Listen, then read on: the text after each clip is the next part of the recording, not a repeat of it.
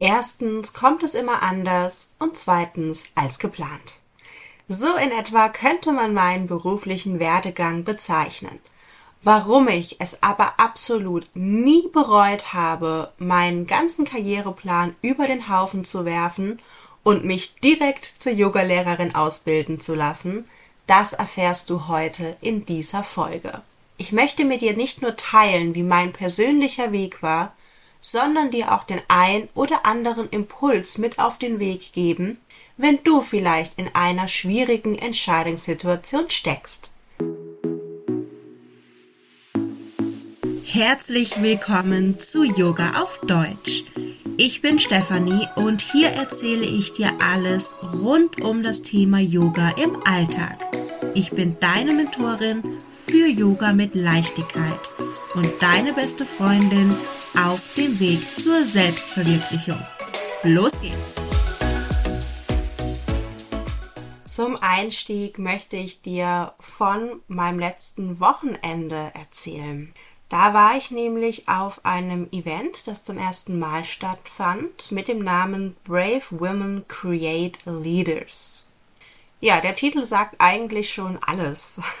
Es waren sehr viele spannende Vorträge von starken Frauen, die sich aus ganz unterschiedlichen Situationen rauskämpfen mussten oder die mit ja sehr schwierigen Situationen konfrontiert waren und trotzdem ihren Weg gegangen sind. Das war natürlich sehr inspirierend. Allerdings wusste ich bis zum Morgen nicht, ob ich dort wirklich hingehe. Es war geplant, dass ich dort alleine hingehe. Das Event fand in einer für mich fremden Stadt statt. Jetzt gar nicht so weit weg von dort, wo ich wohne, aber es war ein Stückchen. Und ich konnte mich dann eben doch durchringen und bin dann dorthin und im Eingangsbereich standen da auch schon die Begrüßungsgetränke. Ich habe mir dann einen Sekt Orange geschnappt und dachte, so, jetzt guckst du mal, wer da ist. Und ja, auch neben diesem Bereich mit den Getränken stand eine sehr sympathisch wirkende Frau. Ich dachte mir, okay, die steht da auch allein. Fängst du mal ein bisschen Smalltalk an. Ja, und das entwickelte sich zu einem sehr interessanten Gespräch.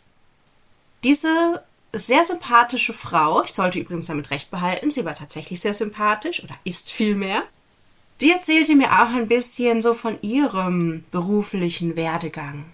Und es stellte sich ganz schnell heraus, dass sie das gelebt hatte, wo ich ursprünglich hin wollte.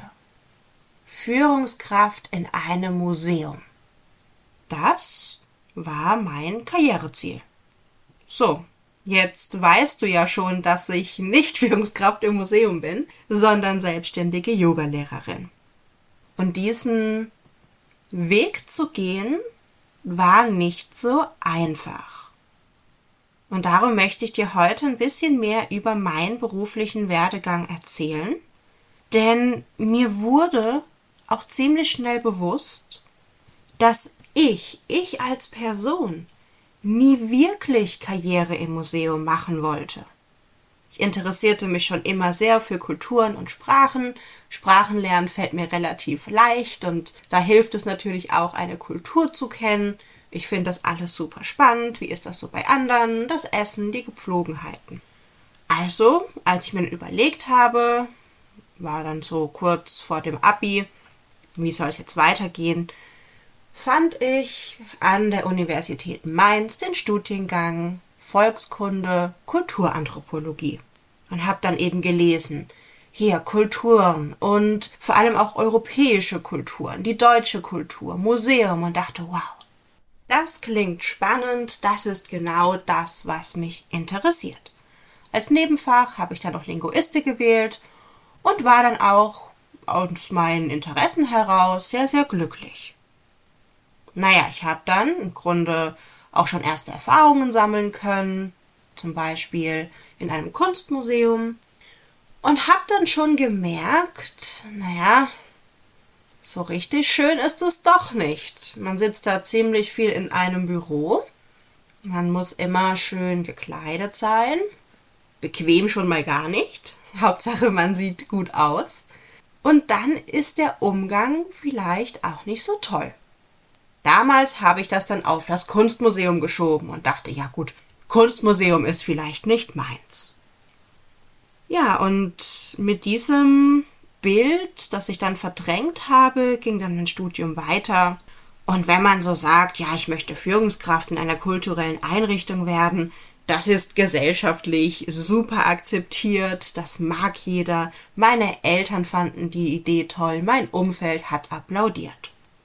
Und so habe ich diese kleine Stimme, die in mir gesagt hat, du Stefanie, das ist nichts für dich, das macht dich nicht glücklich, immer weiter unterdrückt. Und ich war gut im Unterdrücken, ich war sehr gut im Unterdrücken. Ich kam zu der Zeit, oder ich war vielmehr zu dieser Zeit auch, ja, immer noch depressiv und mir ging es einfach nicht gut. Und dann so eine Art von Anerkennung zu erfahren, tat mir in dem Moment gut. Ja, und als ich mich dann auf diesem Event letztes Wochenende mit dieser Frau unterhalten habe, dann hat sie mir nochmal bestätigt, was ich so dachte von diesem Bild im Museum. Dass die Menschen vielleicht nicht ganz so auf einer Wellenlänge mit mir sind. Es ist ein hauptsächlich ein Bürojob und so 50 Stunden die Woche, das ist auch nicht ungewöhnlich. Und ich will ganz ehrlich mit dir sein. Natürlich hatte ich hin und wieder schon mal den Gedanken, ach, wärst du nur ins Museum oder in eine andere kulturelle Einrichtung. Du hättest jeden Monat Summe X auf deinem Konto, hättest 30 Tage Urlaub. Naja gut, abends fällst du dann halt todmüde ins Bett. Und dann wurde mir eins klar. Aktuell, jetzt wo ich gerade diesen Podcast aufnehme, bin ich in einer Phase mit meinem CFS, mit dem chronischen Erschöpfungssyndrom. Falls du jetzt sagst, ne, was ist das eigentlich? Auch dazu habe ich schon eine Folge aufgenommen. Scroll einfach ein klein bisschen weiter nach unten, dann findest du sie gleich. Auf jeden Fall bin ich gerade wieder in einer Phase, wo mir ja, Bewegung allein schon sehr schwer fällt, wo ich froh bin, dass ich vom Bett aus arbeiten kann, dass ich im Schlafanzug durch die Gegend laufen kann und nicht morgens um acht am Schreibtisch sitzen muss. Und dann wurde mir so richtig bewusst, Stefanie, du hast alles richtig gemacht. Und selbst ohne diese chronische Krankheit wäre ein Alltag im Büro absolut nichts für mich gewesen. Ich hatte das probiert. Ich habe in mehreren Archiven zum Beispiel gearbeitet. Ich habe Führungen gegeben in einem Schloss. Und nie ging es mir gut, weil ich immer dachte, mit mir ist was falsch, weil ich schaffe das nicht. Heute weiß ich, ich bin nicht falsch. Ich habe eine chronische Krankheit. Und ich kann einfach nicht diesen Alltag, der als normal gilt, bewerkstelligen.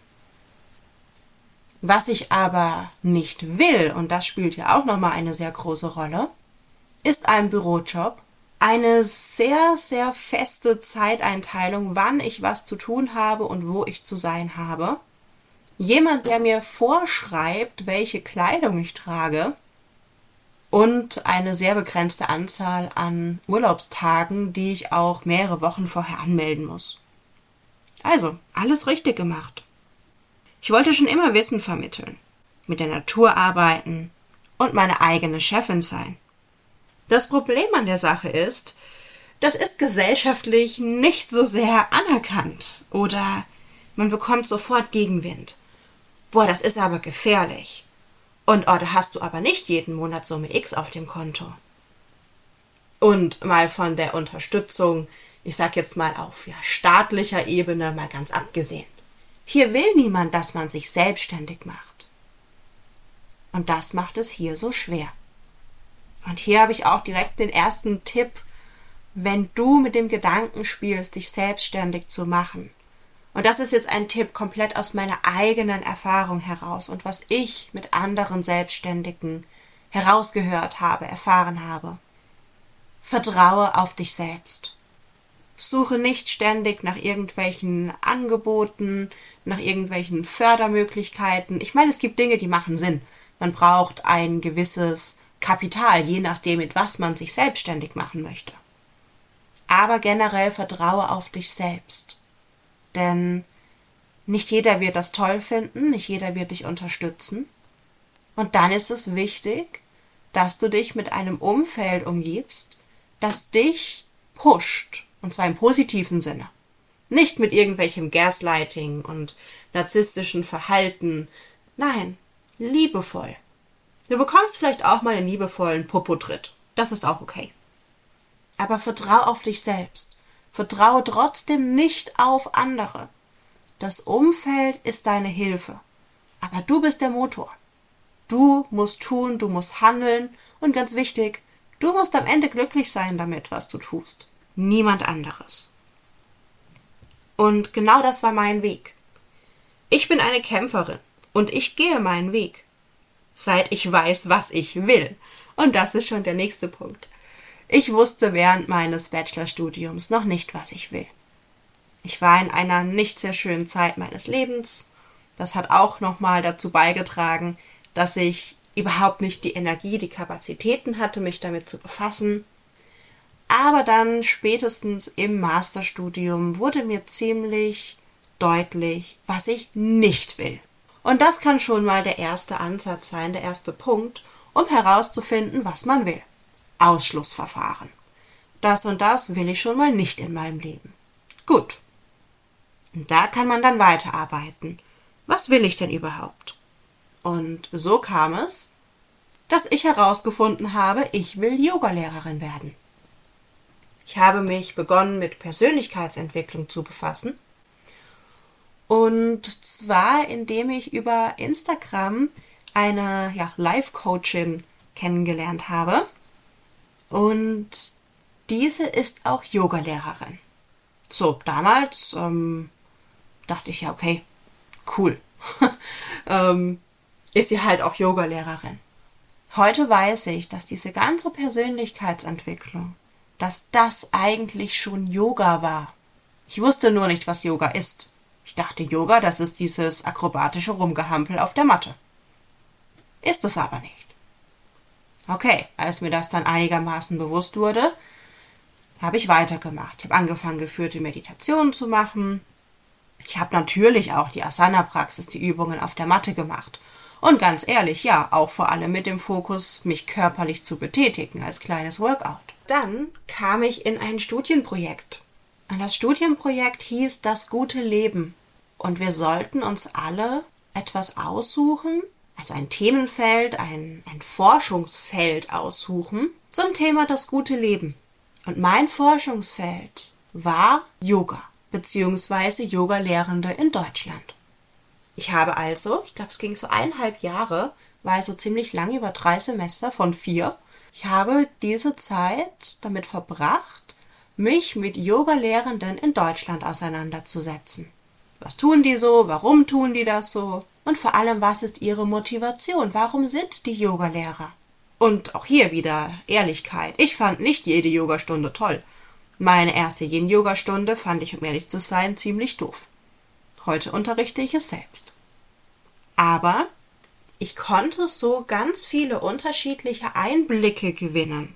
Und dann habe ich auch noch den Wunsch entwickelt, ins Ausland zu gehen. Und dann dachte ich mir, naja, bevor du jetzt so ins Ausland gehst, mir war klar, ich will nach Spanien, solltest du vielleicht mal alleine nach Spanien reisen. Klappt das überhaupt? Ich konnte zu dieser Zeit übrigens kein Spanisch. Kein Wort. Ja, okay, Olla ging. Also habe ich einen Urlaub gebucht. Naja, Urlaub ist übertrieben. Ein verlängertes Wochenende. Drei Tage. Und hatte in diesen drei Tagen meine erste private Yogastunde. Und diese Yogastunde war für mich ausschlaggebend zu sagen, ich werde Yogalehrerin. Was ich in diesen 90 Minuten erlebt habe, es war übrigens Yoga am Strand, also mein Happy Place auch noch mit dazu das war therapeutisch, das war heilend und das hat mir meinen Weg gezeigt. Long story short, ich bin dann tatsächlich ins Ausland. Ich habe auf Gran Canaria gelebt und habe dort in einem Surf- und Yoga-Camp gearbeitet als Assistentin des Managers. Das war allerdings nur ein paar Monate. Ja, bin dann nach Mexiko, auch schon mit dem Wissen, okay, ich möchte nicht nur irgendwie drei Wochen jemanden in seinem Urlaub glücklich machen, sondern ich möchte ganzheitlich den Alltag, vor allem von Frauen, positiver gestalten. Natürlich nicht ich, ja, sondern ich möchte dabei helfen, Hilfe zur Selbsthilfe anbieten. Ja, und dann erfuhr ich von der Yogaschule, bei der ich dann auch meine erste Ausbildung gestartet habe. Und so war mein Weg vom Museum ins Yoga-Studio oder auf die Yogamatte. Und als ich dann in Mexiko war, da war ich in einem Museum, übrigens mein Lieblingsmuseum, das Museo Nacional de Antropología. Und dort dachte ich dann wieder, oh, in diesem Museum arbeiten, das wäre toll. Aber ich glaube nicht, um ehrlich zu sein, dass es dort sehr viel anders ist. Denn ich habe meine Masterarbeit geschrieben über Museen, wie dort jetzt auch online ausgestellt wird. Und mein Kernthema war eine Ausstellung zum Thema Azteken. Das heißt also, ich hatte auch schon versucht, mit dem MNA in Kontakt zu treten. Ich habe bis heute keine Antwort im Übrigen. Und auch die Leute, die in, ich sag mal, diesem Bereich, was ja vielleicht dann eher Richtung Ethnologie geht, aber tätig waren, ich sag's mal so, die waren jetzt auch nicht unbedingt sympathisch. Also genieße ich es jetzt umso mehr, mein Wissen zu nutzen, übrigens auch beruflich zu nutzen, aber mir Museen anzuschauen, vielleicht denke ich auch manchmal, ach guck mal, so und so haben die das gemacht. Aber ich weiß jetzt ganz sicher, ich gehöre nicht ins Museum. Ich möchte nicht die Vergangenheit ausstellen, ich möchte die Zukunft gestalten. Und vor allem ist es mein Ziel, auch anderen Frauen zu helfen, herauszufinden, was sie wollen und ihren Weg zu gehen, ihre Zukunft zu gestalten und somit mehr Zufriedenheit in die Welt zu bringen. Denn meine Erfahrung ist, Menschen, die nicht zufrieden sind, machen schlimme Dinge. Ich wiederhole es nochmal. Menschen, die nicht zufrieden sind, machen schlimme Dinge. Und da finde ich, kann man mit Yoga wunderbar dagegen wirken. Wobei dagegen klingt wieder so ein bisschen nach Gewalt. Was ich mit dagegen meine ist Wohlbefinden stärken, Zufriedenheit stärken, vielleicht auch Selbstliebe, Selbstbewusstsein, Selbstvertrauen stärken. Und aus diesem Gefühl, aus dem Gefühl der Liebe, passieren wunderschöne Dinge. Ja, und dazu gehört für mich auch, mich für die Natur einzusetzen, für andere Menschen einzusetzen. Und ein Teil, wie ich das auch noch mache, ist mit ätherischen Ölen. Wenn du dazu auch noch mehr wissen willst, es existieren schon einige Podcast-Folgen dazu. Ansonsten melde dich doch gerne bei mir.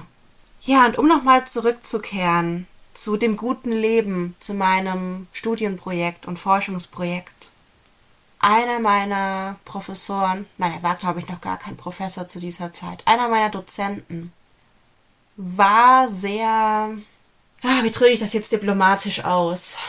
Also heute würde ich sagen, ein sehr, sehr großer People-Pleaser, der der Professorin wirklich, entschuldige den Ausdruck, ziemlich in den Arsch gekrochen ist und dann ja sein, ich sag jetzt mal, um seine vielleicht auch Wissenslücken zu schließen, lieber auf anderen rumgehackt hat was meine ich mit Wissenslücken schließen, also anstatt zuzugeben, hey, das weiß ich jetzt nicht, wurde man dann halt ein bisschen runtergemacht, warum man das denn nicht weiß. Oder wie man denn jetzt drauf kommt, dass man irgendwie jetzt was Gutes gesagt hätte.